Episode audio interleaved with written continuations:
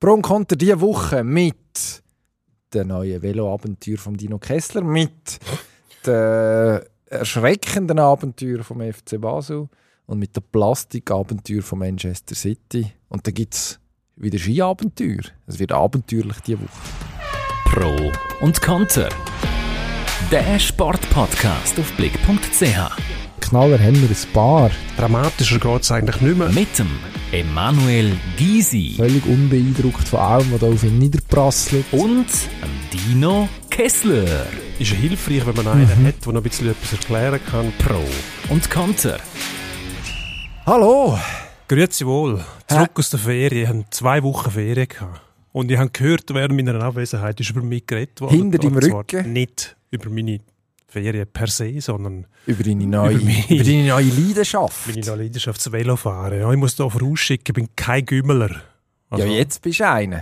Nein, Doch. es gibt einen Unterschied zwischen dem Velofahrer und dem Gümmeler. Der Gümmeler ist nämlich der, der vergiftet und ähm, von A bis Z konsequent. Der Gümmeler ist mit Trikot und ähm, Fahrverhalten, wie es eben so ist.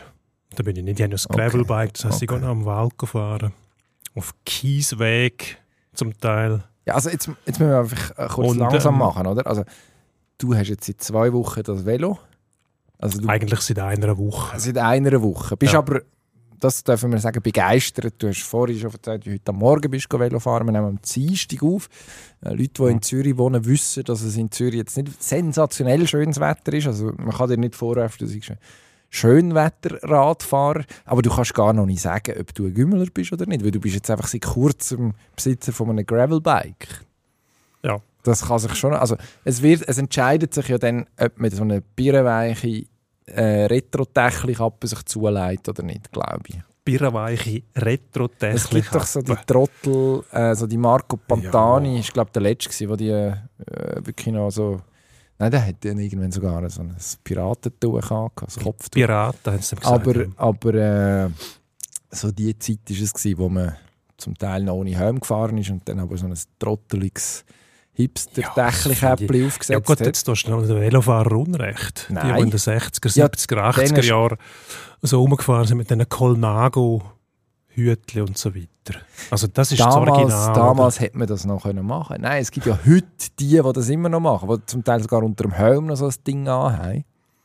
Und ich glaube, spätestens dann bist du ein Gümmeler. Schon. Wenn, ja, Sind das nicht eher die Stadthipster, die dann mit ihren Fixis in der Stadt ja gut, mit rumfahren einem zum Fix bist du kein Gümmeler.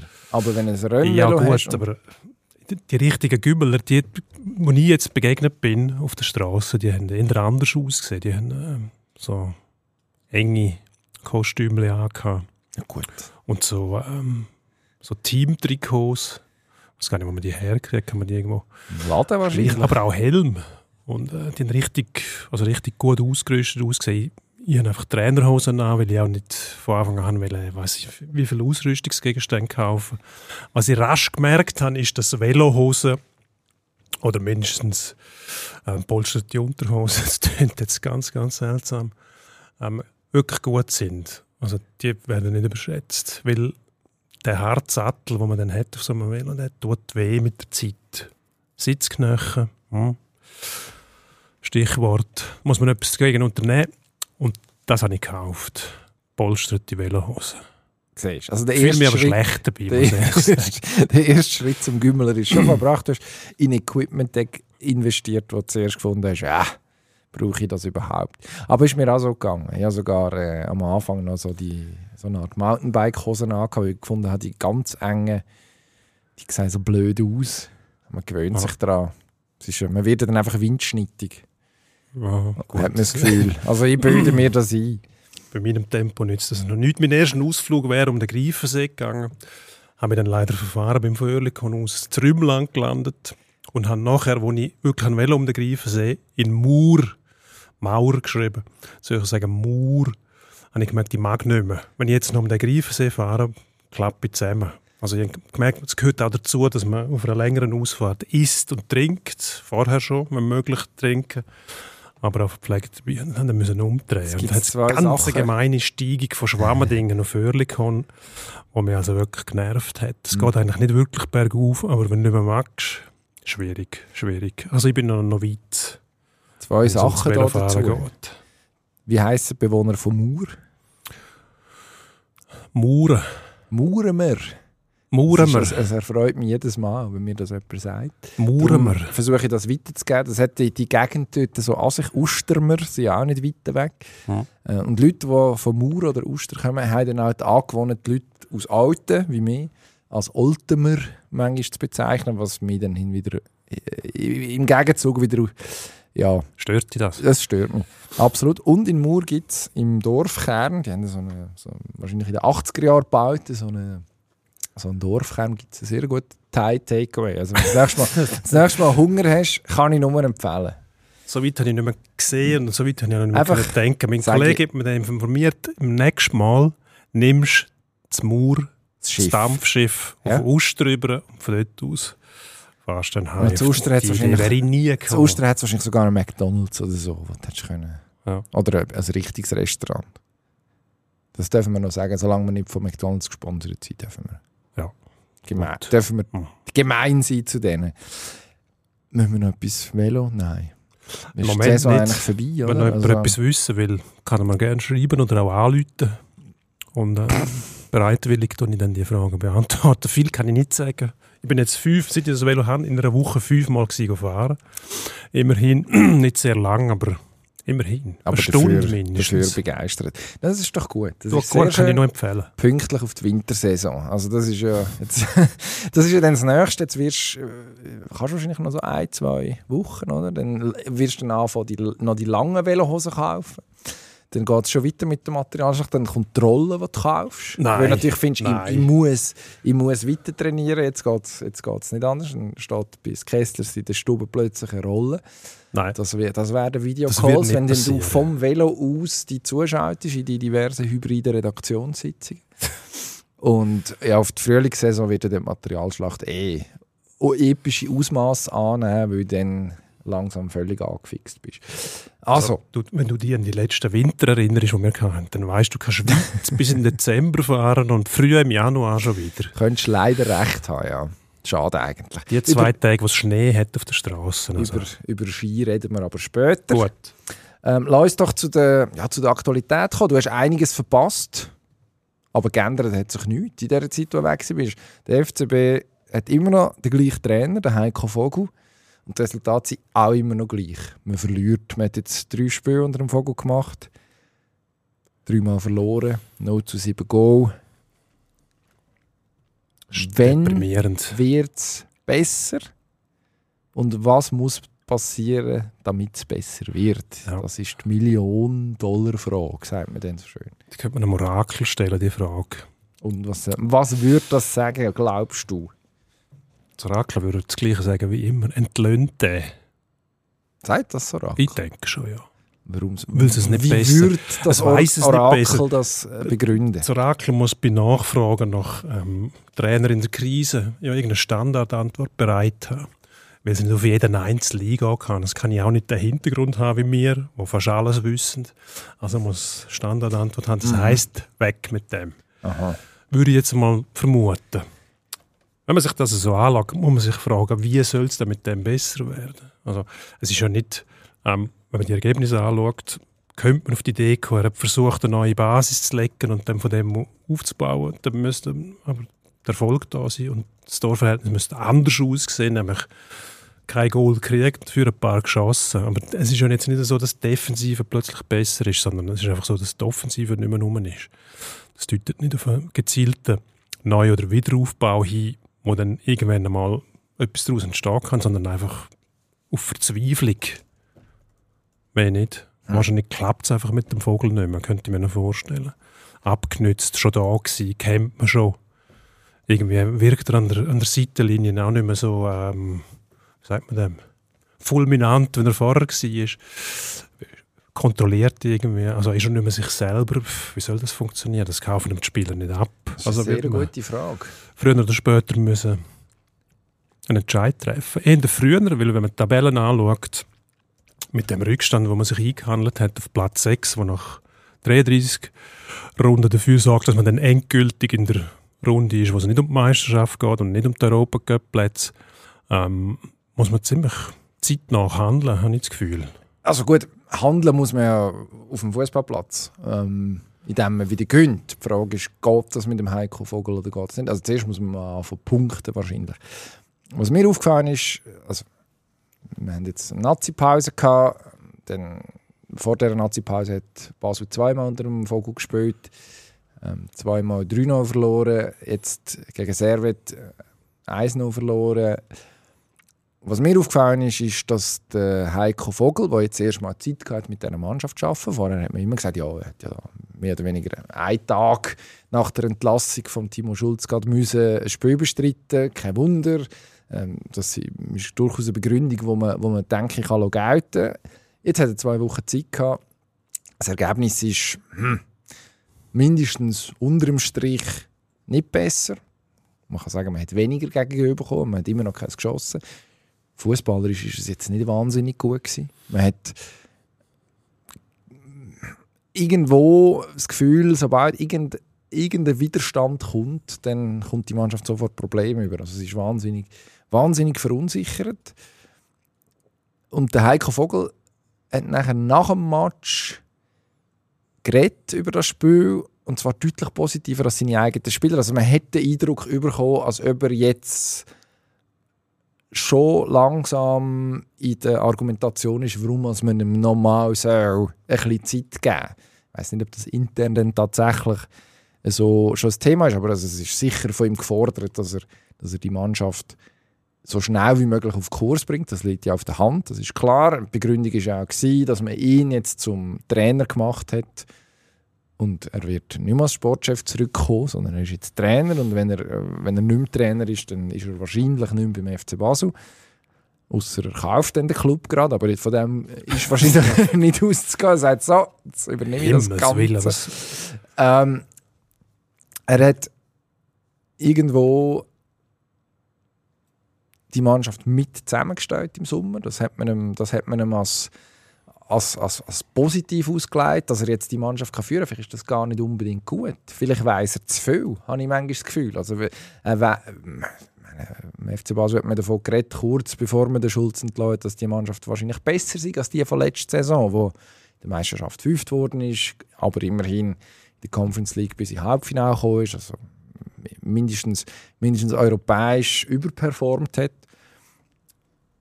Und jetzt kämpft er mit der Mannschaft, die angeblich so gut soll sein, überhaupt, überhaupt mal einen Punkt zu ergattern, überhaupt mal ein Goal zu schießen. Vielleicht, ja, vielleicht kann man auch, vielleicht, vielleicht kann man auch zu viel wissen, vielleicht kann man auch schon zu viel mitbringen. Vielleicht würde es helfen, wenn, wenn jemand einfach mit, mit äh, nüchternem Blick von außen kommt und sagt, schaue ich mir das mal an. Und und entscheiden eben nicht aufgrund von dem, was ich alles schon im Hinterkopf habe und auch die Varianten, die ich sehe, was wir uns überlegt haben. Ist jetzt natürlich auch einfach zu sagen nach drei Niederlagen, das ist auch klar. Ja gut, aber es sind drei Niederlagen und die kann sich der FC Basel im Moment einfach nicht leisten. Also die müssen jetzt korrigieren, du kannst nicht ewig warten, sonst wird es dann irgendwann rechnerisch so weit sein, dass man sagen, ja gut, wie sollen wir in dieser kurzen Zeit so viele Punkte holen, wenn es bis jetzt nicht geht. Das wäre dann ein Wunder. Also, da musst du dir die Frage stellen, wer kriegst du überhaupt als Trainer? Also, mittlerweile ist der FC Basel ja nicht mehr so wahnsinnig attraktiv auf dem Trainermarkt. Die Leute beobachten auch, was dort passiert. Ein Präsident, der zum Teil erratisch wirkt, vertraut man dem noch, wenn man dann der Trainer ist. Wer wird Sportchef sein? Wird das Präsident selber machen, mehr oder weniger? Wenn der Vogel weg sein sollte. Ah, es ist alles nicht so einfach. Du kannst nicht einfach einen holen und sagen, ja gut, das Umfeld, das ich mich kann beweisen kann. Das ist wahnsinnig schwierig. Da kannst du höchstens noch verlieren, wenn du nicht vorwärts kommst. Mit einer Mannschaft, wo man gesagt hat, sollte ja besser sein als letztes Jahr. Mindestens hat man dort irgendein gutes Zeugnis ausgestellt und dem Heiko Vogel die Leute, die man geholt hat, unter diesen Umständen, muss man sagen, für die Superliga-Kader, wo man sollte Top 6 spielen können, sind wir, glaube ich, einverstanden, ja, also, sind sich alle einig. Die Mannschaft ist sicher also, besser als das, was im Moment abbauen aussagt. Das ist relativ einfach. ja müssen wir herbringen. Nur wer soll das machen? Also ich sehe den Heiko Vogel nicht in dieser Position, dass er plötzlich mit einem Fingerschnippen alles kann vergessen machen, was bisher war. Darum, Vorbelastung ist da. Es ist immer so einfach gesagt, Trainer wechseln, Trainer wechseln. Kriegst du denn irgendjemand? Und was für jemand soll das sein? Wie du gesagt hast, einer, der ähm, einen untrübten Blick hat auf die Mannschaft. Müsstest einen holen von außen. Stellen wir jetzt so ein Bo, das Bo vor, wo der FCZ her hat, so einen, der relativ überraschend gekommen ist von außen. Natürlich kennen die Leute die Verhältnisse bis zu einem gewissen Punkt. Aber so einen könnte vielleicht etwas rausholen, der unbelastet reingeht. Aber wer tut sich das an? Gleichzeitig hat man mit dem Timo Schulz natürlich genau so einen eigentlich gehabt. Jetzt ist es im Einzelfall, also jemand, der von außen kommt, nicht den grossen Namen hat und dann, und dann macht, wie er es für richtig hält. Das hat offensichtlich nicht funktioniert. Wenn man davon ausgeht, dass mit dem Heiko Vogel weitergeht, vorerst, ja, die Zeit genützt, während du geredet hast, vorher und ChatGPT gefragt, was man könnte machen könnte, um die sportliche Situation beim FC Basel unter dem Heiko Vogel zu verbessern. Ähm, ja, es ist jetzt, sagen wir mal so, künstliche Intelligenz mag Zukunft sein. Ich weiß aber gar nicht, ob, äh, ob die so viel mehr wissen als, als wir jetzt da. Also vielleicht müssen wir uns gar nicht ähm, grosse Angst um unseren Job machen. Aber ich kann gleich schnell vorlesen, was ChatGPT vorschlägt. Ähm, um die sportliche Situation des FC Basel und der Trainer Heiko Vogel zu verbessern, müssen verschiedene Faktoren berücksichtigt werden. Nachvollziehbar. Einige Schritte, die der Trainer und das Team in Betracht ziehen könnten, sind erstens taktische Anpassungen. Trainer könnte die taktische Ausrichtung vom Team überdenken und gegebenenfalls anpassen. Es könnte bedeuten, dass das Team eine defensivere oder eine offensivere Spielweise annimmt, je nach Stärke und Schwäche vom Kader. Ich glaube, das ist etwas, was sich die Clubführung tatsächlich überlegt hat, wo man eben den Heiko Vogel eingesetzt hat. Zweitens Spielerentwicklung. Die individuelle Entwicklung der Spieler ist entscheidend. Der Trainer und sein Team sollten die Spieler ihre technischen und taktischen Fähigkeiten weiterentwickeln und an ihren Schwächen arbeiten. Teamchemie, auch wichtig. Ein gut funktionierendes Team ist oft erfolgreicher, steht da. Der Trainer sollte darauf achten, dass die Spieler gut miteinander auskommen und als Einheit auftreten. Viertens Fitness- und Verletzungsprävention. Physische Verfassung, da hat man gehört, die sei nicht ideal gewesen, aus dem Sommer raus. Äh, von den Spielern sei von grosser Bedeutung. Ein gutes Fitnessprogramm und Massnahmen zur Verletzungsprävention könnten dazu beitragen, auf dem Platz die Leistung zu steigern. Fünftens Scouting und Transfers. Schwierig in dieser Zeit jetzt. Der Verein könnte sich überlegen, ob Verstärkungen für den Kader notwendig sind. Sorgfältiges Scouting und kluge Transferentscheidungen könnten dazu beitragen, die Qualität des Teams zu steigern. Punkt 6, psychologische Betreuung, mentale Stärke und Einstellung sind laut ChatGPT im Sport von großer Bedeutung.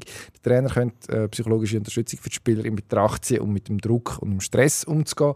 Und siebtens, und das ist der letzte Punkt, Fan- Danke. und Vereinsunterstützung. Die Unterstützung vom Fan, äh, von den Fans und vom Verein ist wichtig. Trainer und Spieler können sich darauf konzentrieren, das Vertrauen der Fans zurückzugewinnen, indem sie auf dem Platz gute Leistungen zeigen. Was machen wir jetzt daraus? Also, das beweist schon, dass wir von dieser Chat-GPT für blöd verkauft werden. Informationen, die offensichtlich von, von Menschen gewonnen hat, die das schon mal durchlebt haben. Jetzt kombiniert man das alles, was man alles machen könnte. Ja, Gott, das hilft uns nicht weiter. Man könnte einfach sagen, ja, besser spielen zum Beispiel. Punkte holen, Goal schiessen, weniger kriegen. Ja, genau das, was es sagt. Besser defensiv spielen und besser offensiv spielen gleichzeitig. Das ist ja der Wunschtraum von jedem Trainer. Versucht er auch zu machen. Nur ist es nicht so einfach, weil meistens noch ein Gegner auf dem Platz steht, der genau das am Sinn hat. Also vielleicht den Gegner ausschalten. Wenn man schnell äh, so durchgeht, taktische Anpassungen hat man schon gemacht. Im Match gegen ähm, Servet am Wochenende Ja, hat der Heiko Vogel dreimal das äh, System, also drei verschiedene Systeme spielen, zweimal das System angepasst. Dann Im Nachhinein sagt man dann, ja, hat die Mannschaft überfordert, ist immer ein bisschen schwierig. Äh, offensichtlich hat es nicht funktioniert. Das ist eindeutig. Ähm, Spielerentwicklung, mittelfristige gute Idee. Ich glaube, das ist ja, Ja. auch der Plan, wenn man schaut, wer geholt worden ist. Die meisten oder viele von denen sind entwicklungsfähig noch. Die sollen ja dann auch eines Tages teurer verkauft werden. Okay, wissen Sie zwar so auch. Teamchemie. Tauland Chaka hat nach dem Match gesagt, dass ein Teil von der Mannschaft vielleicht gar nicht wüsste, was es bedeutet jetzt da, was gerade passiert. Ja, gut, Kunststück. Also, wie sollen sie das wissen? Das sind junge Spieler, die man holt, um sie zu entwickeln. Die kommen nicht in erster Linie zum Stolz das Liebling tragen, sondern eben zum sich weiterentwickeln, zum den Club als Sprungbrett nutzen. Das muss man sich schon bewusst sein. Diese Art von Transfertaktik, die kann auch äh, eine unheimliche Fehlzündung zur Folge haben. Und dann befindet, sich, befindet man sich genau in so einer Situation, wo man dann appellieren muss, quasi an den Stolz von den Spielern, die Farbe zu tragen, was überhaupt nicht möglich ist. Natürlich sind die stolz, dass sie jetzt dort spielen, aber das ist alles relativ, sagen wir mal, spielt sich auf einem bescheidenen Rahmen ab. Hat man, haben wir da einen Ansatzpunkt gefunden? Teamchemie. Müssen die einfach Ja, wieder mal bröteln? Ja, und wie sagt man, so ein Mannschaftsfondi machen oder irgend so Mhm. etwas, Hokus Pokus. fein? Ah ja, ist gut, das nützt meistens noch nichts. das muss, Also, ja, könntest du recht haben. es ist lustig. Wobei Fondue aber- eigentlich ja schon eine Wunderwaffe ist. Eigentlich in jeder Lebenslage. Absolut. Also von dem her, ich würde nicht abraten davon, Fondue zu essen. Beat Feutz hat schließlich nicht umsonst regelmäßig Fondue gegessen vor Abfahrten und ist einer der grössten Skischwa- Ja, Skifahrer von der Geschichte geworden. Das war relativ unabhängig von anderen. Hat einfach müssen laufen lassen. Ja. Ja. Fitness- und Verletzungsprävention, ja, ich gehe nicht davon aus, dass man das angegangen ist, das Thema, wenn man es nicht eh schon äh, auf dem Schirm hat, Scouting und Transfers, das versucht man offensichtlich sehr aktiv, man hat sehr viel transferiert. Jetzt müsste man, wahrscheinlich ist eher die Idee, nicht zu transferieren für einen Moment, um die Mannschaft mal zusammenwachsen. Psychologische Betreuung, nach der wird immer gerufen, wenn eine Mannschaft in der Krise ist. Du als ehemaliger Spitzensportler, Ja, Hättest du dir manchmal gewünscht, dass die psychologische Nein, Betreuung besser wird? Ich meine, zu deiner Zeit, das dürfen wir sagen, Ende 80er bis Mitte Nullerjahre, oder? Bist du aktiv gewesen? Ist, sind so mentale Themen eher noch ein Tabu gewesen? Nein, wir haben eigentlich schon äh, unsere Sportärzte, gehabt, die das versucht haben voranzutreiben. Natürlich beim Individuum und nicht als Gruppe. Das funktioniert relativ zähflüssig, muss ich sagen. Wenn man als Gruppe sollte, hat es immer wieder Leute, die nicht daran glauben wollen oder sich dann darüber lustig machen oder sich nicht dafür haben, zum Zugeben, dass sie das interessiert. Also, das sind so die Macho-Reflexe, die es dann gibt. Ähm, der Einzelsportler ist wahrscheinlich eher bereit, um das mitmachen. Es brauchen es einfach nicht alle. Es gibt Leute, die sind äh, jederzeit in der Lage, ihre optimale Leistung abzurufen, die sich nicht beeindrucken lassen durch die Umstände, die nicht nervös werden und so weiter. Ist mir auch so gegangen. Die anderen müssen sich darum bemühen, wie bringen sie den Zustand her. Da muss man einverstanden sein und bereit, um das zu machen. Aber das kann natürlich helfen, nur wenn du in der Krisensituation kommst. Du musst das eigentlich permanent machen. Wenn du in der Krise kommst mit dem, dann ist es Pflasterli-Politik. Das heißt, ich brauche nicht so schnell Heilung durch den Sportpsychologe. Dann verlangst du von dem quasi, dass er mit dem Finger schnippt, die in Hypnose versetzt und wenn du wieder verwachst, dann bist du Ronaldo. Das wäre Also der, gut. der Ronaldo. Welcher? Der, Der sympathisch. der, der bei Der Real, brasilianische. bei Real Madrid einst in den ersten acht Spielen mehr Goal geschossen hat als der von Stuttgart. Jetzt Der Herr Girassi, der sich jetzt der leider, Girassi verletzt hat. leider Ja. verletzt hat, was sehr bedauerlich ist. Weil Aber wenn das könntest, würdest du es ja machen, oder? Schnell hypnotisieren und sagen, du bist jetzt der CR7. Und zwar nicht jetzt, sondern vor sieben, acht Jahren. Mhm. Hm, okay. Eine Illusion. Eine Illusion. Schade eigentlich. Ich habe ChatGPT ich habe noch eine Nachfrage gestellt. Kann ein Fondue den FC Basel retten? Jetzt, Ja. ChatGPT ist eher bei dir, muss man leider mich mal- sagen.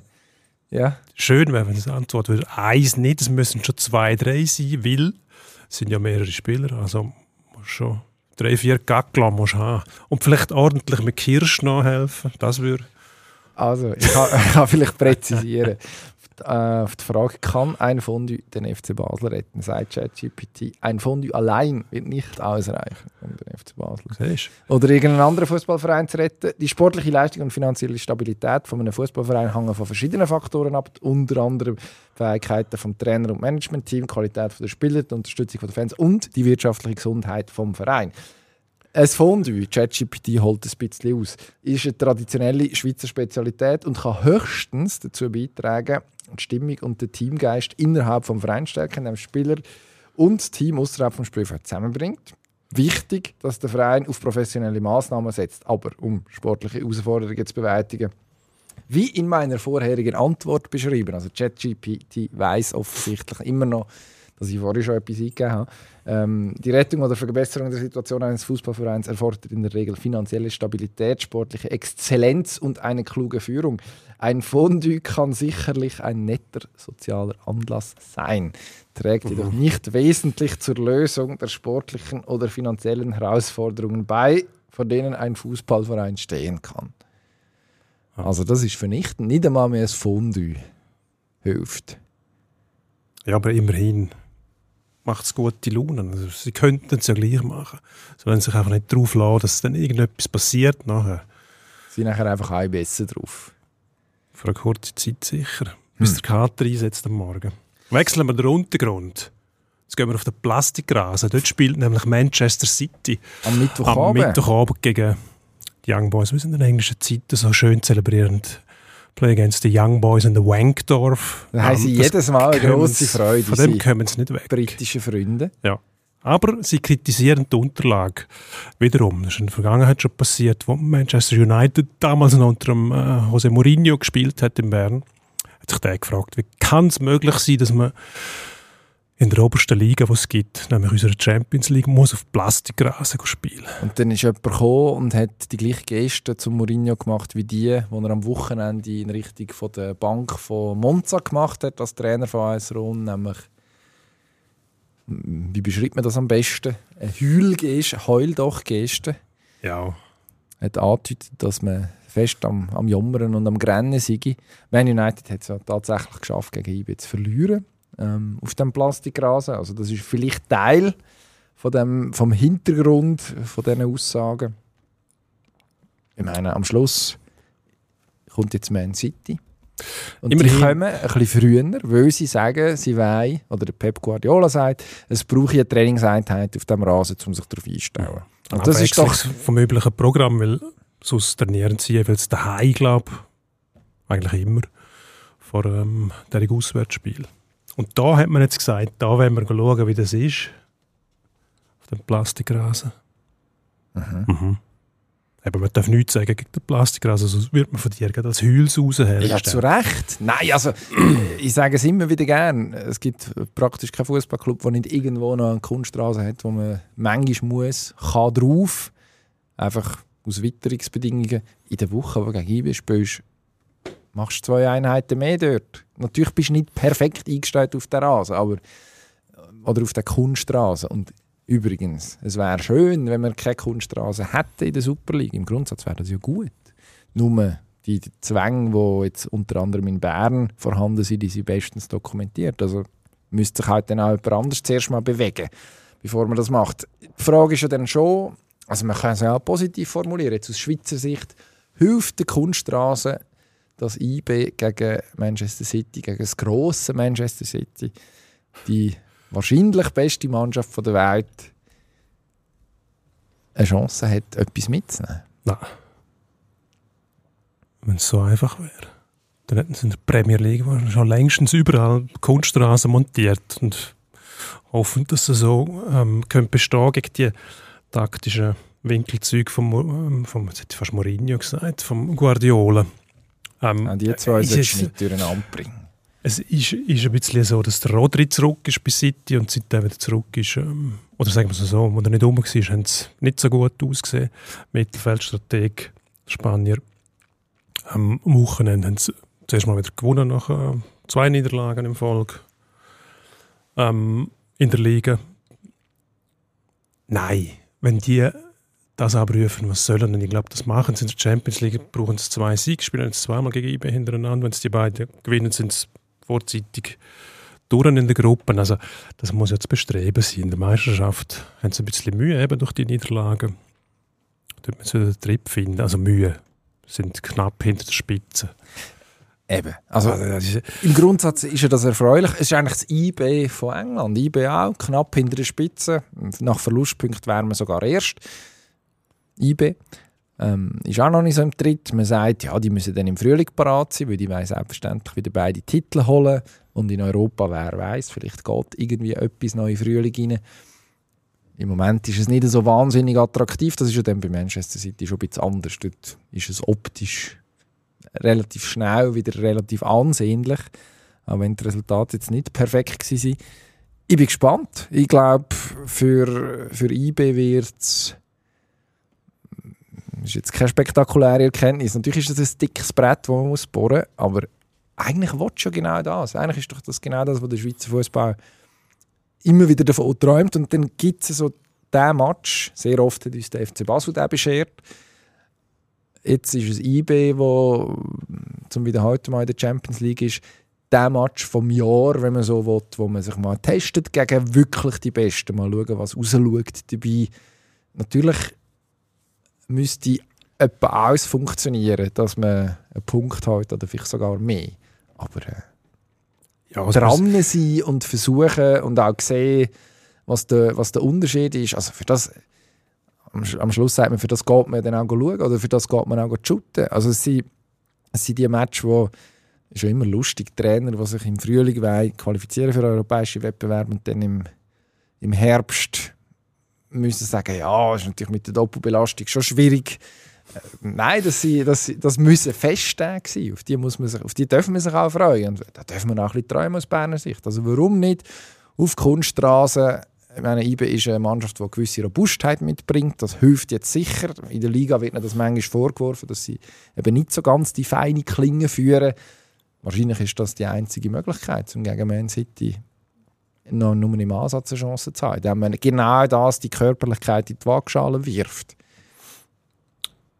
Ja, Robustheit ist sicher ein guter Ratgeber, wenn du äh, in mehreren Meisterschaften bestehen können. Also das hilft ganz bestimmt. Nur der Unterschied zwischen IB und City, das muss man nicht erläutern.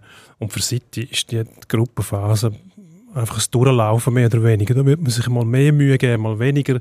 Wenn die Umstände nicht so sind, dass es wie am Schnürli läuft, dann muss man, muss man sich mal mit der Brechstange befassen. Aber das könnte ja alles. Nur die werden nicht 100% Leistung und Vollgas geben. Die werden einfach schauen, dass den Match können irgendwie gewinnen oder zumindest nicht verlieren und dann halt im Rückspiel, wo bald ist, daheim dann das regeln. Aber das, ja, für den Schweizer Club ist das, ist das eine Feststunde, ja, wenn die kommen. Ist jetzt aber gut. Also, ChatGPT hat das nicht gewusst, dass es eine Feststunde ist. Die sagen einfach, die Chancen sagen, äh, von, einer, von einer Mannschaft wie IB gegen Manchester City in einem Wettbewerb wie der UEFA Champions League sind normalerweise begrenzt. Weil Man City ist einer der besten Fußballclubs in Europa Aha. und hat eine sehr, sehr beeindruckende Liste von talentierten Spielern und Ressourcen, während dem IB als Schweizer Club nicht die gleiche finanzielle Power und Spielertiefe steht da, hätte wie Man City. Dennoch aber ist der Fußball, hau ich auf den Tisch vor, vor Begeisterung, ist der Fußball unvorhersehbar. Es gibt immer die Möglichkeit von Überraschungen. In jedem Spiel, in einem einzelnen Spiel kann alles passieren. Und Aussenseiter haben es auch schon geschafft, Überraschungen zu schaffen. Also vielleicht, ich weiß nicht, ob ChatGPT irgendwo ein Phrasenschwein stehen hat, wo, wo sie jetzt muss einzahlen muss. Aber es ist also mindestens laut künstlicher Gib mal ein deutsches Phrasenschwein. Hopfen und Malz verloren. Es hat einfach Phrasenschwein. Phrasenschwein. Also gut. Äh, Nur das Wort Phrasenschwein. Und dann schauen, was passiert. Ja gut, das wird. Das Phrasenschwein ist eine Humor umgangssprachliche, Be- umgangssprachliche Bezeichnung für eine humorvolle Art der Selbstkontrolle, wo Personen von einer Gruppe Geld in ein Sparschwein werfen müssen. Okay. Also ChatGPT be bezieht jetzt einfach die Formulierung Spa äh, Phrasenschwein nicht unbedingt auf sich selber. Da haben wir jetzt schon müssen wahrscheinlich ein bisschen konkret werden, aber lass uns das doch lassen. Ähm, lass uns gleich zum nächsten Thema gehen. Äh, vorher kurz noch der Hinweis, wenn du eine Nachricht willst, wenn die neue Folge von Pro und Contra online ist, dann kannst du die überkommen. Nämlich, wenn du unseren Podcast in einer App abonnierst und den Push aktivierst. Ähm, das funktioniert vor allem auf Spotify gut. Ähm, aber auch auf Apple Podcasts und auf allen anderen Plattformen, wo man uns kann hören kann. Gleichzeitig freuen wir uns sehr, wenn du uns bewertest. Gerne 5 Sterne. Alles andere wären wir ein bisschen beleidigt, aber selbstverständlich. Sagt uns, was ihr denkt, Inputs etc. willkommen.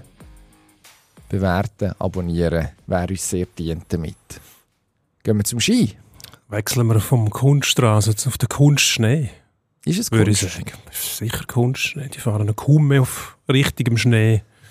Es muss alles befestigt werden. Am Also Wochenende fängt die Skisaison an, auf dem Rettenbach-Ferner, wie die Österreicher so schön sagen, in Sölden. Ähm, zuerst Frauen am Samstag, am Sonntag Männer. Was freust du dich? Das Rugby-Final, das am Samstag stattfindet. Über das reden wir gerade noch ganz kurz. Aber sag doch vorher Ski. Ja, Bist du noch nicht Ja. im Fieber? Nein, ich bin gegen die Gletscherrennen. Wieso? Die,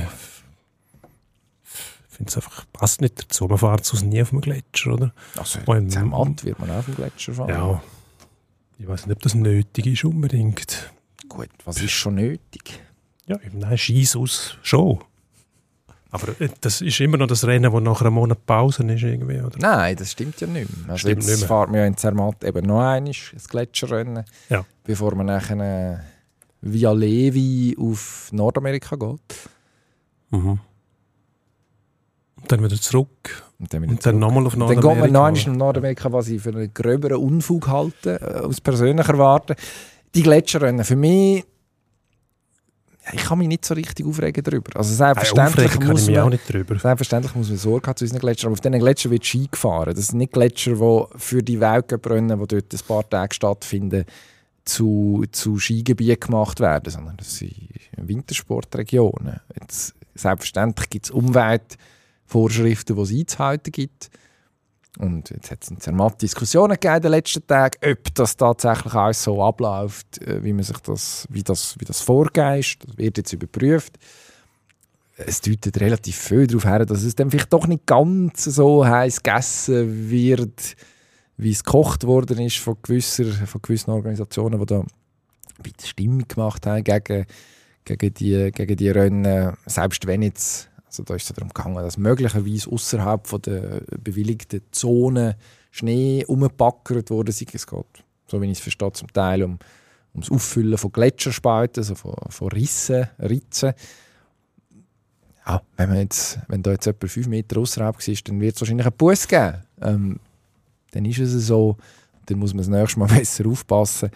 Ähm, es gibt, so ich weiss, keinen Hinweis darauf, dass der Gletscher nachhaltig beschädigt worden ist durch die Arbeit. Darum ja, sind wir mal gespannt, wie, das, wie, das, wie es weitergeht. Ich glaube, Gletscherrennen am Schluss muss man sich fragen im Skisport, will man erst im späten November anfangen, wie man es jetzt in Nordamerika macht zum Beispiel, und dann bis irgendwann im Frühling ein bisschen später fahren. Dann hat man die äh, wunderbare Diskussion dann, äh, ob es schon zu warm ist. Ähm, hat man dann die Vermarktungsdiskussion, weil die Ausrüster, die sehr viel zu sagen haben in diesem Thema, der Meinung sind, dass man, oder nicht der Meinung sind, die haben offensichtlich harte Fakten dafür, dass, dass das Interesse an ihren Produkten eben im Oktober, November gross ist und nicht, wenn die Skisaison eigentlich schon fertig ist. Ich will nicht unbedingt den Ausverkauf bewerten, äh, bewerten, bewerben. Ich bin nicht sicher. Also, Das ist ein schwieriges glaube, Thema. Also man ist dann schnell in einer Ecke, wo man, wo man sich eigentlich nicht befinden will. Oder? Man will nicht zu wie sagt man denn, man will sich irgendwie ein bisschen in einem nüchternen Zustand mit dem Thema befassen und nicht nach einem Fondue mit viel Kirsch. Also man sollte wissen, von was man redet. Werden die Gletscher geschädigt, werden sie nicht geschädigt, passt es noch zu der heutigen Zeit, dass man das macht und so weiter. Was passiert genau dort? Die ganze Skiindustrie, insbesondere der Weltcup-Zirkus, muss sich damit befassen. Wenn wir nur dem fahren, wenn es tatsächlich Schnee hat, oder ähm, montieren wir auch wieder die Schneebänder in die Landschaft, wo dann besonders viele Leute sich können darüber aufregen Ja, die Probleme hat man früher nicht gehabt. Man ist einfach gefahren, wenn es angefangen hat zu schneien. Das war relativ früh. Gewesen. Und dann hat man Berge voll Schnee gehabt. Das wird in Zukunft wahrscheinlich eher weniger der Fall sein. Also die Diskussionen werden zunehmen. das aber- werden sie bestimmt. Da muss man sich dann irgendwann entscheiden, bringt man das noch durch oder nicht. Und das könnte dann schwierig werden, auch wenn man mit weniger militanten Grünen redet. Oder? Ist schon dort eine fundamentale Entscheidung, will man das noch machen? Was, wer wird denn dort geschädigt? Klar, es kostet einen Haufen Energie wahrscheinlich, den Schnee dort rauf zu transportieren, wenn er nicht vom Himmel fällt. Ähm, aber Also, dass also Skisport irgendetwas muss man sich auch noch leisten. Also der Skisport, der Schweizer geht gerne Skifahren. Und dann nimmt er auch ein bisschen in Kauf, dass irgendwo mal eine Kunstschneepiste hat und nicht alles nur vom Himmel gefallen ist.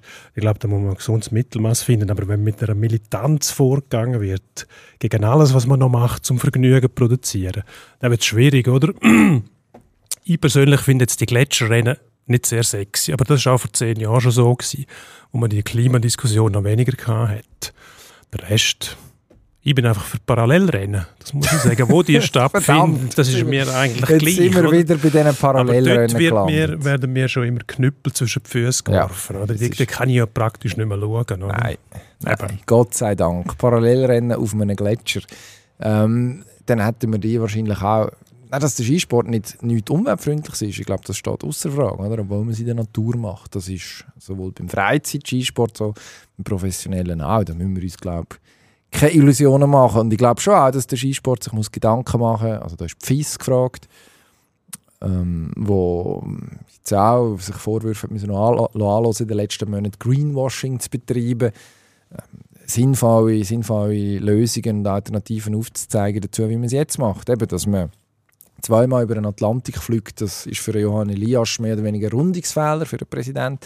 Er sagt, ja, bei dem CO2-Ausstoß, der sonst aus dem Weltskisport rauskommt, kommt das gar nicht so darauf an, ob da 50 Athletinnen und Athleten überfliegen, ähm, noch einmal für zwei Wochen.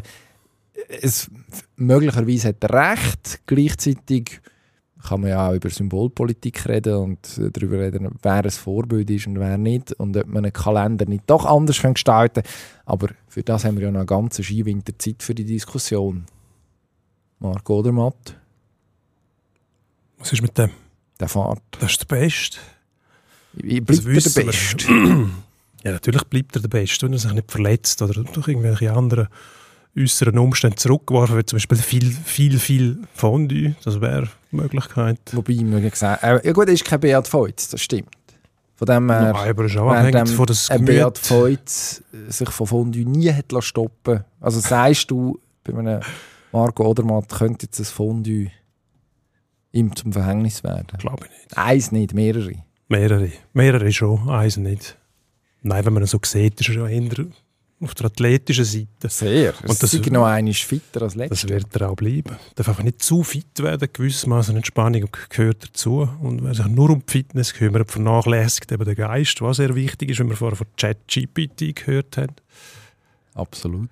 Eben. Aber äh, das, Fondue ist nicht zu unterschätzen. Das Fondue ist gut fürs Gemüt. Was Wer könnte oder mal stoppen, fragen wir mal so. Es gibt einen Mann, der hat letzte Saison schon ein bisschen angefangen damit, der Marco Schwarz, der Österreicher ähm, ein, zwei Jahre älter als der Odermatt. Also Spätzünder ist jetzt vielleicht ein falscher Ausdruck, aber sicher einer, der ein bisschen länger gebraucht hat als andere. Ja, von dem her ist vielleicht Spätzünder noch der richtige Ausdruck.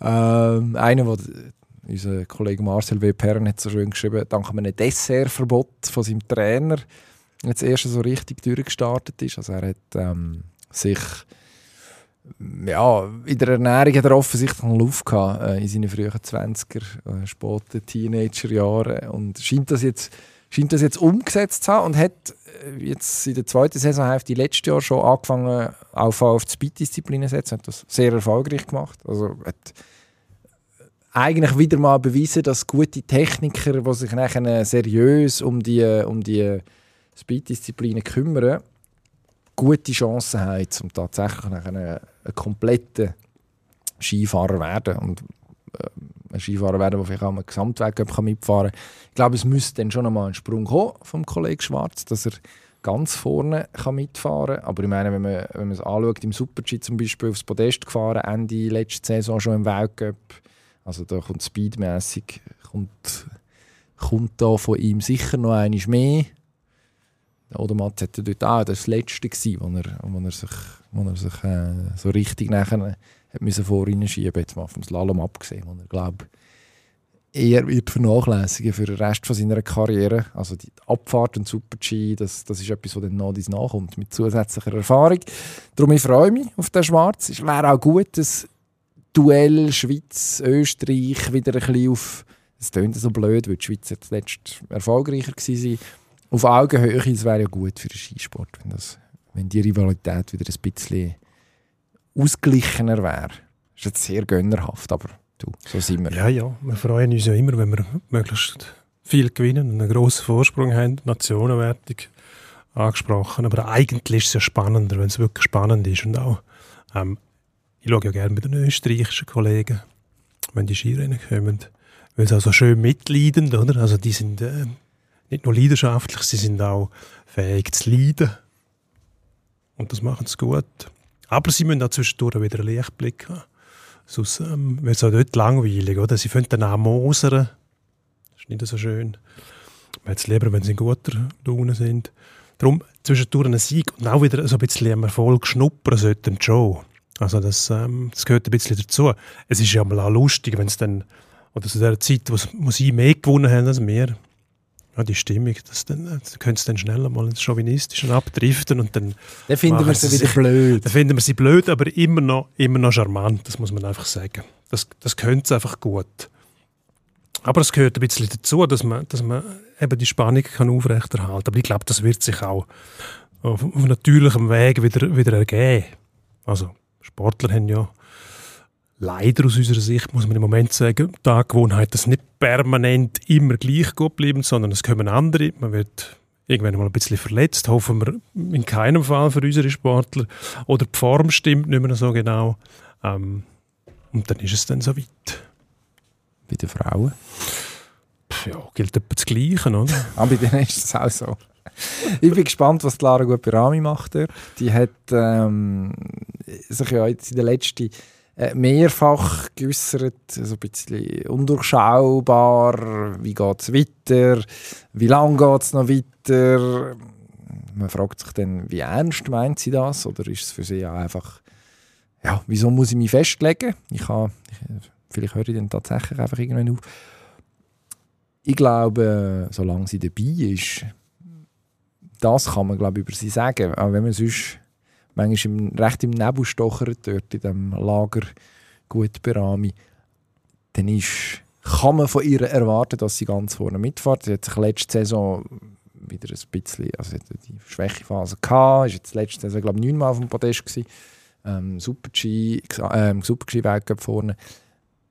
Ich glaube, da kommt jetzt tatsächlich noch der Aufwärtstrend, der müsste eigentlich weitergehen. Und dann kann es ein ganz spannender Schweizer Skiwinter werden. Ähm, mit, mit den Corinne Sutters und Co. von dieser Welt. Wenn die Holdener, die plötzlich angefangen zu gewinnen, wir wissen gar nicht, wie uns geschieht. Ich finde immer noch, es wäre eigentlich ein schönes Alleinstellungsmerkmal gewesen, wenn sie x Podestplätze gehabt hat, Dutzende, aber nie gewonnen hat. Das wird jetzt leider, nein, aus ihrer Sicht natürlich nicht leider, und es ist ja auch zu gönnen, dass sie es mal geschafft hat, aber es wird jetzt, die Kuriosität, die wird uns, die, die wird uns verwehrt. Ähm, aber wer weiß, vielleicht hat sie jetzt Sie ist froh. sie ist sicher froh. Nein, sie, also das muss man ja dann aus, sage jetzt mal, humoristischer Perspektive oder aus, aus äh, als jemand, der Freude an, an sportlichen Anomalitäten hat, äh, wäre es spannend gewesen, wenn es so geblieben wäre. Und dann immer wieder die Frage hättest können stellen, wann ist es denn endlich so weit? Logischerweise ist es, ist es einer seriösen Athletin zu wünschen, dass sie dann irgendwann mal das Ziel erreicht. Wendy Holden hat einfach immer noch das Problem, dass sie in den technischen Disziplinen Michaela Schifrin vorne dran hat, wo wieder stärker ist und wo ja, wahrscheinlich noch der ein oder andere Sieg wird einfahren, ziemlich genau dann, solange der Holdener ihre, ihre Leistungszenit noch um ist. Also das, ja, an dem kommt man dann nicht vorbei. Aber, wie man so schön sagt, man muss einfach die schlagen, die vor einem sind. Und wenn das halt jemand ist, der äh, ewige Größe, als ewige Größe wird die Geschichte eingehen, ja, dann ist es halt so. Dann kann man vielleicht dann auch die 30 Podestplätze relativieren. Gut, jetzt schlage ich vor, nachdem Phrasenschwein schon überprüft hast beim, bei der ChatGPT, wärst mit Phrasendrescherei. Das ist wahrscheinlich das Gleiche. Die hast du jetzt gerade vorher gegeben mit dem. Nein. Oder was, Ah. was, was, was, was würdest du jetzt sagen, ist die Phrase gewesen? Ich kann mich nicht mehr an das Wort Luther erinnern, aber am Schluss ist es schon ein bisschen in die Richtung gegangen mit der Wendy Holder und so. Schon, ja. Sachen Und, äh, was sagt sie? Nein, die gebe jetzt Unsere. Kollegin, Ist es eine Frau eigentlich? die Wendy Holder. Nein, Frau ChatGPT. Ich weiss es nicht. ChatGPT. Im Zweifelsfall ja. Das ist der Zeitgeist. Es wäre ja, es wär ja gut, wenn zwei Männer, die reden, noch eine Frau irgendwie. Ich habe gefragt, wie viele Wegebrennen hast, wenn die Holdener noch wieder gewinnen in ihrer Karriere. Und äh, ChatGPT sagt, es sei unmöglich vorherzusagen, wie viele Weltgebrennen wenn die Holdener in ihrer Karriere noch gewinnen wird.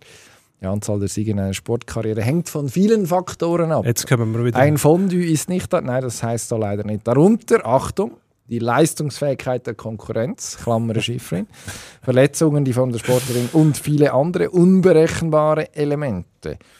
Wendy Holdener, sagt ChatGPT, wo offensichtlich nicht Schweizerin ist, ist eine talentierte Schweizer Skirennläuferin. Da sind wir Ja. wieder bei deinem Lieblingsthema. Wie viele sie in der Zukunft noch erringen wird, hängt von ihrer Motivation, ihrer, ihrem Training, ihrer Gesundheit und anderen Umständen ab. ChatGPT, aber doch jetzt da ein bisschen, sage jetzt mal, auch mit Emotionen. Es bleibt spannend, ihre Karriere zu verfolgen und zu sehen, wie erfolgreich sie in den kommenden Jahren sein wird. Es bleibt Es spannend. bleibt das meine ich mit spannend. Phrasendrescherei. Also auch ChatGPT macht sich dem Fall schuldig. Du hast vorhin schon über die Rugby-WM geredet. Genau. Du bist heiß. Samstagabend am 9. Uhr Ja, heiß. Ich bin geht es um. fast schon, fast schon desillusioniert, weil die Rugby-WM ist, wenn der Final bevorsteht, ist sie eben fast schon vorbei. Ah, dir geht es auch so. Sechs Wochen ist jetzt die gelaufen, es war herrlich, regelmäßig Rugby schauen. Und ähm, jetzt ist der Final am Samstag. Also Eigentlich ich- der schönste Moment sind die Halbfinale gewesen, letztes Wochenende. Ich muss leider ja sagen, ich habe gar nicht so viel können schauen von dieser WM. Das, ist sehr schade, ähm, weil das eigentlich ein Sport ist, wo ich... Da bin ich der klassische WM-Fan. Ich schaue sonst eigentlich kaum Rugby. Also man müsste ja dann schon schauen, wenn es die Six Nations sind und sich dann wirklich ansetzen am Wochenende, am Nachmittag. Ähm, und während der WM wird einem das dann doch so serviert, dass man es dass es irgendwie nicht verpasst, wenn man es wenn man sich nur ein bisschen darauf, darauf konzentriert. Darum, mir ist es immer so gegangen, äh, früher vor allem, als, äh, bei Fußball-Weltmeisterschaften oder Hockey-Weltmeisterschaften, so die, oder auch Hockey-Playoffs ist also etwas, wo Viertelfinale ist eigentlich das Beste, wenn jeden Abend irgendetwas ist und äh, es gibt ganz viele verschiedene Geschichten, die laufen dann wird es irgendwie weniger und eben am Schluss ist nachher noch einzelne Match oder jetzt in diesem Fall noch eine. Aber dafür ist es ein grosser. Wir haben zwei Mannschaften, die schon dreimal Weltmeister geworden sind. Die äh, äh, Neuseeländer, doch, die All Blacks. Auf der einen Seite, ich würde sagen, eher überraschend im Finale. Auf der anderen Seite die Südafrikaner. Springboks nennen sich die. Ähm, wobei das meistens eher so Walzen sind und gar nicht unbedingt. Aber ja, anderes Thema. Die grosse Frage ist schon, wer heute sich den vierten Titel, Weltmeistertitel, und macht sich, kann man das sagen, zur inoffiziellen grössten Rugby-Nation der Geschichte. Ja, das kann man sicher sagen. Das sind, ähm, die Engländer sind bis heute die einzigen, die auch Rugby-Weltmeistertitel geholt haben. Also die einzigen aus der nördlichen Hemisphäre. Ähm, die alle anderen sind logischerweise alle in die südliche Hemisphäre gegangen. Eben die Springboks und die All Blacks mit je drei Titels. Ähm, Südafrika Titelverteidiger, 2019 auch Weltmeister geworden. Ähm, könnten vielleicht ihr Glück ein bisschen aufgebraucht haben, wenn man dem so sagen will. Relativ knappe Sieg gegen Frankreich und dann vor allem gegen England im Halbfinal, wo man am Schluss das Spiel können drehen. England eigentlich überraschenderweise mit einer klugen Taktik, muss man sagen, hohe Bälle, viel hohe Pässe geschlagen und relativ solid defensiv gespielt, während die Franzosen mit Raffinesse versucht haben, wo sie einfach am besten können. Also da muss man auch sagen, die Südafrikaner können eigentlich jedes Spiel Kann ich mitmachen. gerade sagen, sie haben ja jeden Test Die schon mal haben- gesehen. Die haben auch wirklich gazellenhafte Spieler, haben sie auch auf den Flügel. Äh, Jaslyn Kolbe zum Beispiel, 1,70, wahnsinnig quirlig, wendig, schnell. Äh, Manny Lebok, der Spielmacher, der letztes Mal nach 30 Minuten ausgewechselt worden ist.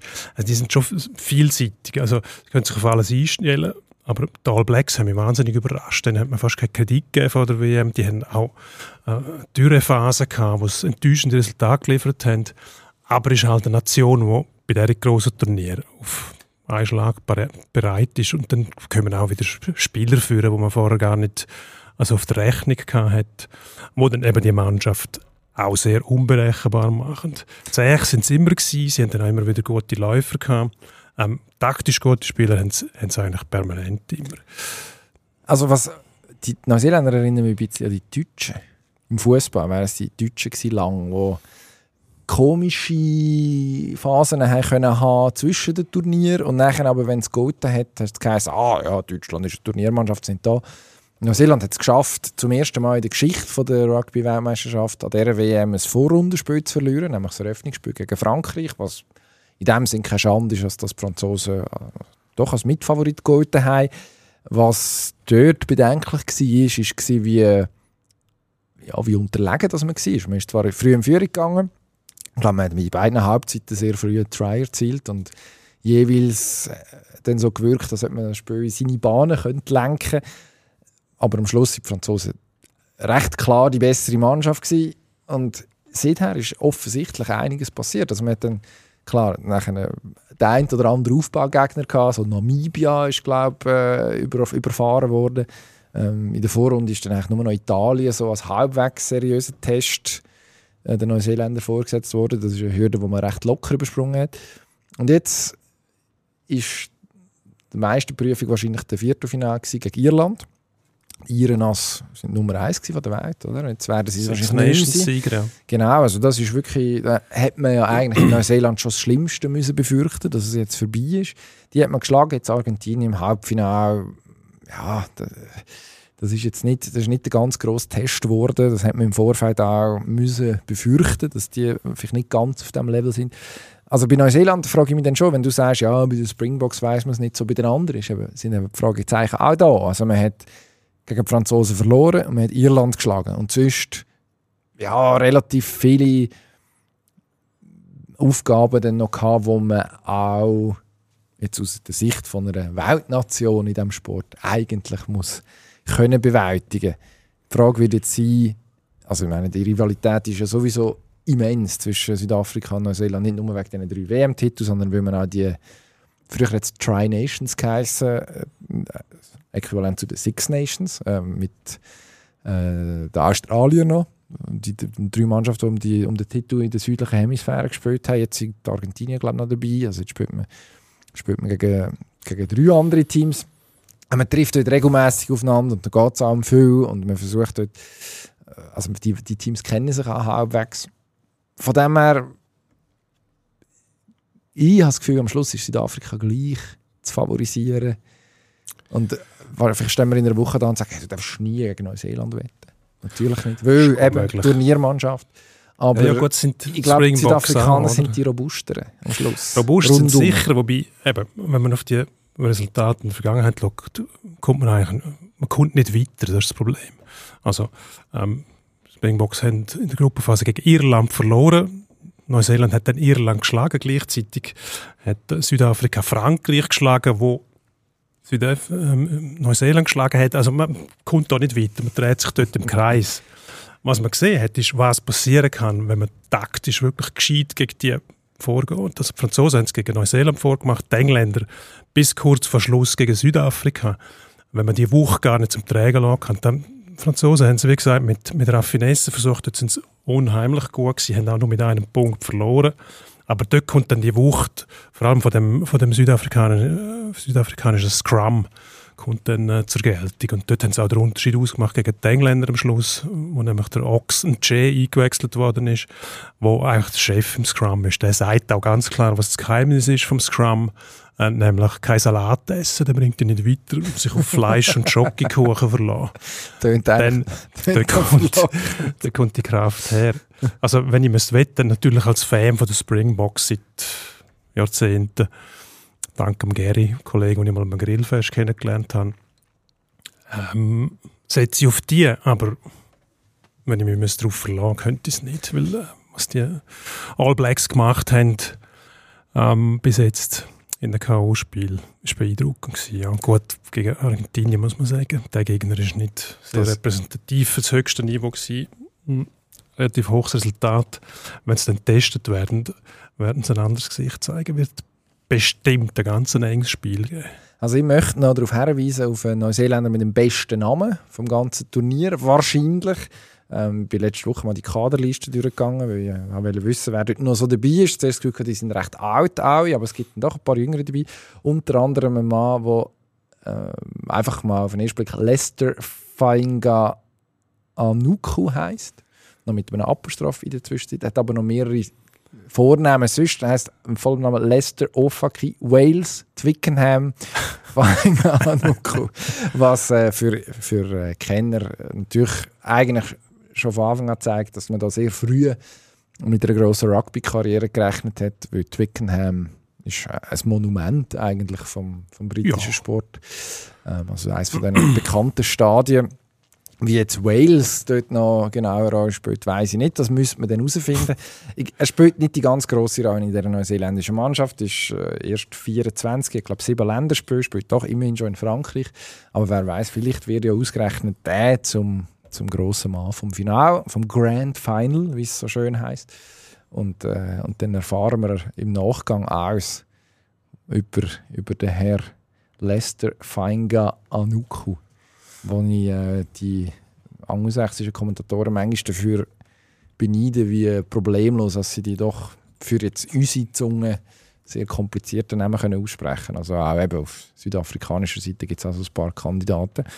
Dann wird lässig. Ja, Samstag am 9. Uhr einschlagen vor auf ITV schauen, englischen Sender mit äh, Experten, die wo wissen, wie es geht. wissen, wie es geht. Das ist nicht immer maßgebend, aber es ist einfach unterhaltsam, wenn es Briten macht, Dangsechsen.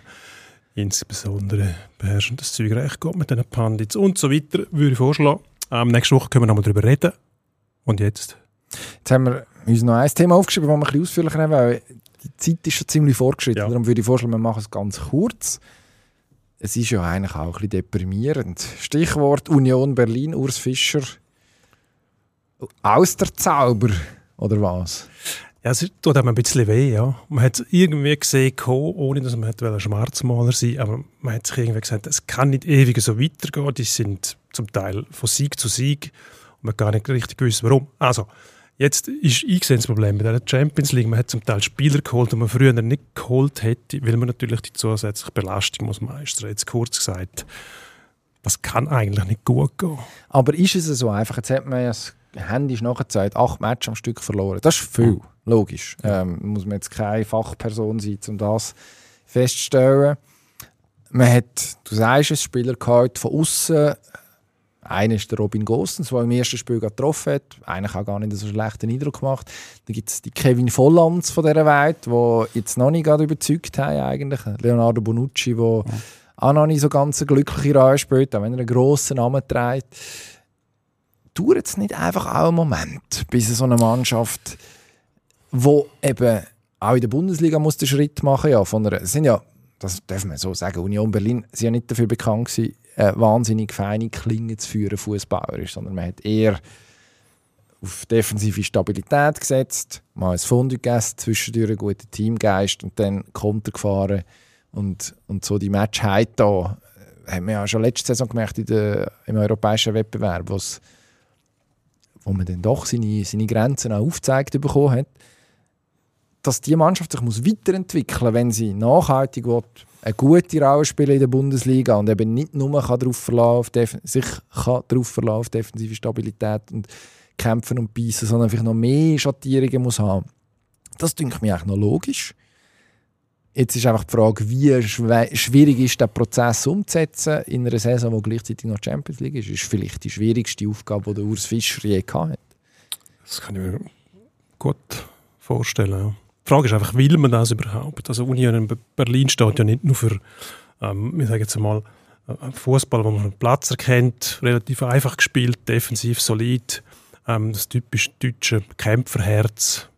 Man erinnert an Kampfschwein Willi auf Schalke, oder? Das hat man so zelebriert Das war aber quasi. Belgier. gewesen. Kampfschwein Willi hat aber bei Schalke Ja, ja, gespielt. sag nur. Wilmots. Deutsches Kämpferherz. Ja gut, aber das hat man so kultiviert dort. Man, man schätzt das einfach, oder? Das so die, die Zechenmentalität quasi, sich gegen Widr- Widrigkeiten durchsetzen. Union hat das auch ein bisschen kultiviert und jetzt, da passt schon die Champions League eigentlich nicht dagegen, oder? Man ist aufgestiegen vor vier, fünf Jahren, 2019, glaube ich. Und man hat sich dann von Fortschritt zu Fortschritt gehangelt und irgendwann muss da mal zu Ende kommen. Das ist völlig logisch. Und nicht vergessen dürfen, Union ist, glaube ich, in der Bundesliga bewegt sich Richtung Relegationsplatz. Und Urs Fischer hat ja immer, dort hat man gesagt, gebetsmühlenartig auch wiederholt. Ja, ja, wir brauchen so und so viele Punkte, sind wir gerettet. Also der Abstieg nie aus, aus, aus den Augen verlieren.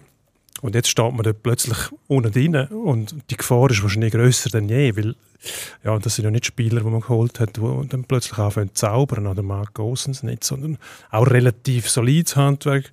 Bonucci, ein Abwehrmann, der ja, unmissverständlich zur Sache geht. Auch nicht einer, der äh, mit Raffinesse und Passgerlande hinten rausspielt.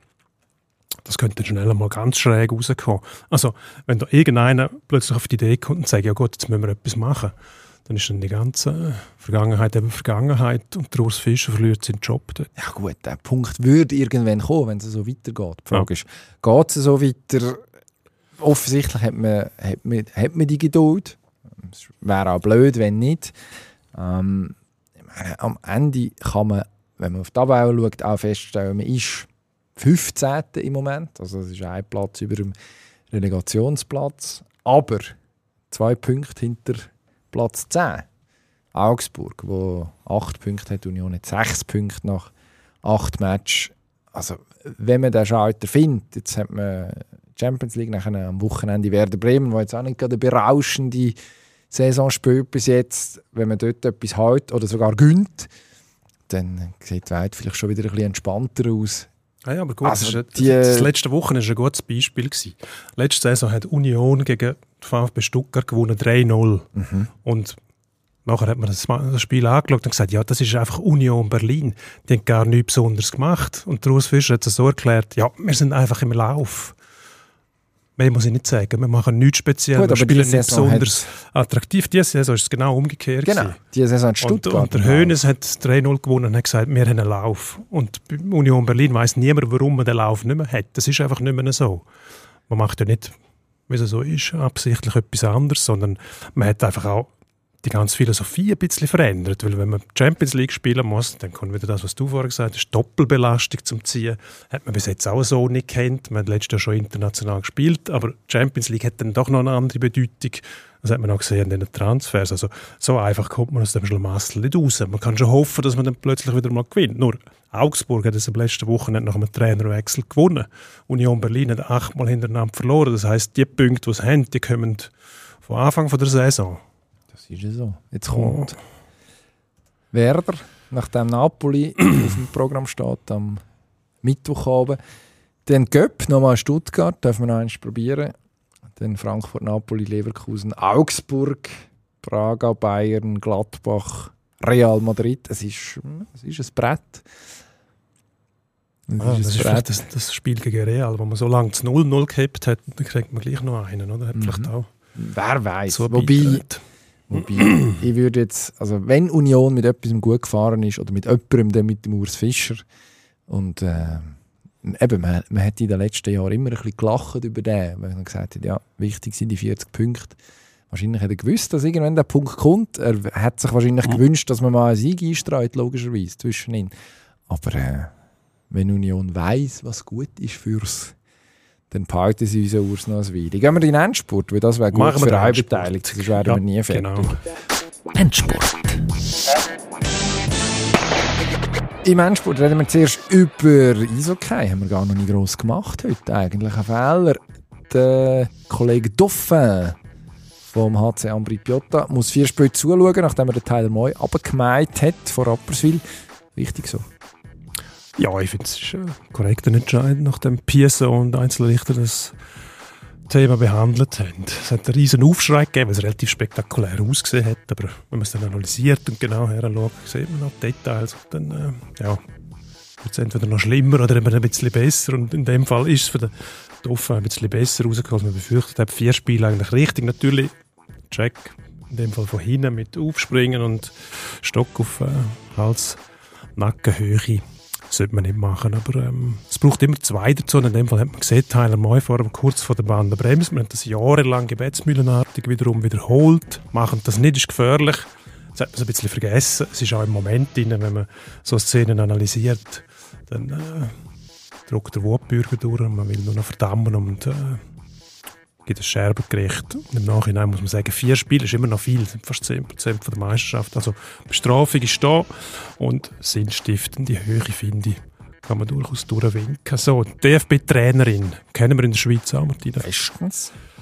Ähm, Voss Tecklenburg ist ähm, im Sommer eigentlich ja, krankgeschrieben gewesen, hat äh, irgendwie ein Burnout-Syndrom hat sie gehabt.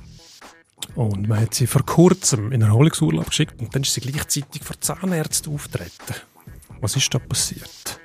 Ich weiß nicht, vielleicht ein Loch oder so, ein Zahn. Also, mich irritiert vor allem eben freiwillig zum Zahnarzt. Man sollte das machen, das ist vorbildlich, von dem her gut für die Frau von Tecklenburg. Ich sollte mich auch wieder mal anmelden. Kontrolle, DH sowieso ganz wichtig. Macht das.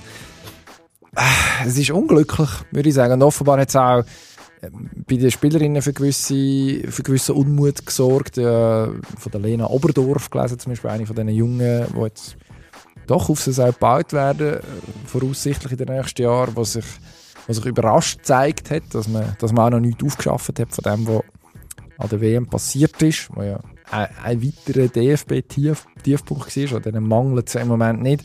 Also, ja, sehr ungeschickt und eigentlich, eigentlich sollte man das in diesem Fall nicht machen. Sollte man nicht zum Zahnarzt gehen, auch wenn man sonst zum Zahnarzt sollte. Nächstes Mal besser machen. Reden wir über Eishockey eine Liga tiefer als vorher. In der Swiss League ist Fischb ein bisschen am Serbeln. Zweitletzter Stand, Das ist erschütternd eigentlich. Den ich jetzt habe. Ja, ist erschütternd, weil man Fischb eigentlich als Aufstiegskandidat betitelt hat oder die Idee hat, auch nachdem Heinz Ehlers geholt hat, der ja am Meister vom Betonfach ist, vor allem meint man. Also er kann sicher das Defensivsystem installieren, das verhebt. Und jetzt sind die zweitletzten, verlierend das letzte 8-1 daheim. Ach, wahnsinnig. Man fragt sich, warum. Und die Erklärung ist eigentlich relativ einfach. Es wäre ein abendfüllendes Thema. Wir könnten stundenlang über das Aber wir diskutieren. Aber wir sind im. Endspurt. Die Schuld ist die National League. Es ist ja so. Die haben äh, mit den 14 Teams wird ähm, auch die Swiss League blutleer gemacht. Da bleiben einfach nicht genug Spielraum. Und dass die Mannschaften, die auch aufsteigen in der Swiss League, noch äh, können Kader bereitstellen, wo dann auch in der Lage ist, das zu machen. So, Formel 1. Ja, da haben wir wieder mal etwas gesehen. Am letzten Wochenende wieder einmal Leute disqualifiziert worden.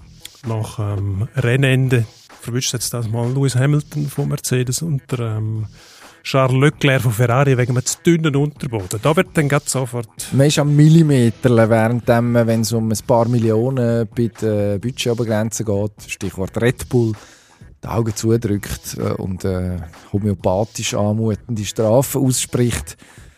Äh, Ein bisschen ermüdend, ehrlich gesagt. Äh, positiv formuliert kann man sagen, wenigstens bleibt es spannend, auch wenn das Rennen schon vorbei ist, kann immer alles passieren. Vielleicht findet man irgendwo noch einen abgeschliffenen Unterboden oder so.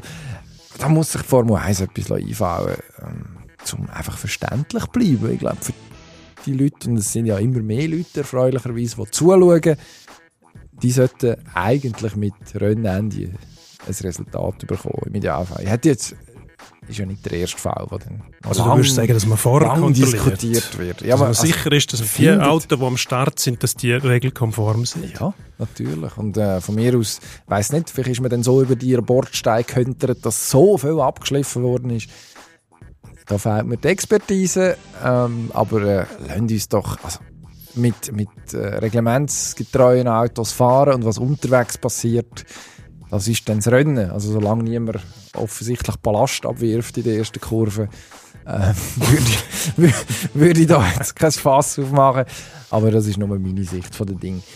Am Wochenende zwei grosse Matches. Manchester Derby, United gegen City und der FCB versucht das Goal zu schießen. Man muss es so sagen, nach drei torlosen Spielen in Lausanne. Wir tippen zuerst United City am Sonntag am halb fünf.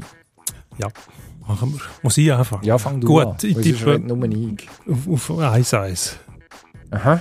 United gegen City, weil dort Manchester United meistens irgendeinen Weg findet, um sie zu ärgern. Ich Okay. nehme auch an, dass IBE sich schon ärgern wird auf dem Plastikrasen. Darum werden sie wahrscheinlich ein bisschen irritiert sein. Ich an, sie werden IB schlagknapp, aber dann vom United irgendwie vom falschen Fuß verwünscht. Und, und Lausanne gegen Basel, meine Theorie ist, dass der Vogel das nicht herbringt. Also wird Lausanne Basel 2-0 schlagen. 2-0. Ähm, ja, also, ich meine, wenn wir hinten anfangen, Lausanne Basel, Basel hat jetzt dreimal nacheinander kein Goal geschossen. Es gibt keinen Grund anzunehmen, dass sie jetzt eins machen. Ausser, gut, man könnte sagen, irgendwann muss es passieren. Ähm, böse Zungen sagen ja, oder, naja, also es ist Fakt, sie, man hat im Monat Oktober noch kein Goal geschossen. In einem, in einem Wettbewerbsspiel. Die Social Media Abteilung vom FCB ähm, die sucht jeweils das Tor des Monats. Das könnte schwierig werden diesen Monat. Vielleicht äh, kann man aus einem von diesen Testmatches, die man bestritten hat, etwas rausnehmen und, und das äh, zur Abstimmung fragen. Vielleicht verzichtet man aber auch. Oder es kommt jetzt jemand, der gegen Lausanne trifft. Ähm, Im Prinzip einfach mangels Konkurrenz automatisch zum Hankus, zum Sieger vom Tor des Monats. Das wäre ja eine Idee. Einfach Nummer eins machen, dafür wunderschön. Warum eigentlich nicht? Ähm, vielleicht, ist das, vielleicht ist das der Weg. Ich glaube aber, es gibt ein No-No. Lausanne auch nicht, wirklich, auch nicht wirklich überzeugend. Und Basel wird man sich jetzt extrem darauf fokussieren, hinten den Laden weiter dicht zu behalten. Und vorne muss der liebe Gott oder der George Jovanovic, der eigentlich ja gut aussieht als Stürmer, das richten. Und äh, United City, nein. Also da gehe ich mit dem Hausfrauentipp, Man City. Die kommen jetzt langsam in Fahrt, du hast es vorhin gesagt, es gibt ein, ein 3-1. Ist aber ein Derby. Diverse, diverse Haaland-Goal äh, werden, werden dafür sorgen, dass es, äh, dass es drei Punkte für die Gut. Himmelblauen gibt und die Roten mit leeren Händen heimgehen. Wobei sie sind ja, glaube ich, daheim. Man spielt in Old Trafford, meine ich, oder? Genau. Also können wir uns darauf einigen, dass wir diesen Tipp für einmal nächstes Mal auch auflösen. Also gut. Machen. Ausnahmsweise. Ah, Sonst lassen wir ausnahmsweise. sie immer unter den Tisch fallen. Ja. Was zum Teil, wir schreiben sie immer auf, das muss man fairerweise sagen. Ähm, es hängt dann aber damit zusammen, dass man oft dann schon anfangen, Themen wieder reinschreiben für, für die nächste Woche und dann irgendwann die Tipps gelöscht werden. Das ist nicht sehr professionell, das geben wir zu. Aber wir können jetzt ab jetzt bessere geloben. Vielleicht würde auch das Fondue helfen. Ja. Ich weiß es nicht. Gib's Danke fürs Zuhören. Wir verabschieden uns inklusive ChatGPT. Schön und, äh, bist du wieder freuen da, uns Toll. auf nächstes Mal. Wünsche trockenes Velowetter an diese Woche. Dankeschön. Wiederhören. Pro und Konter.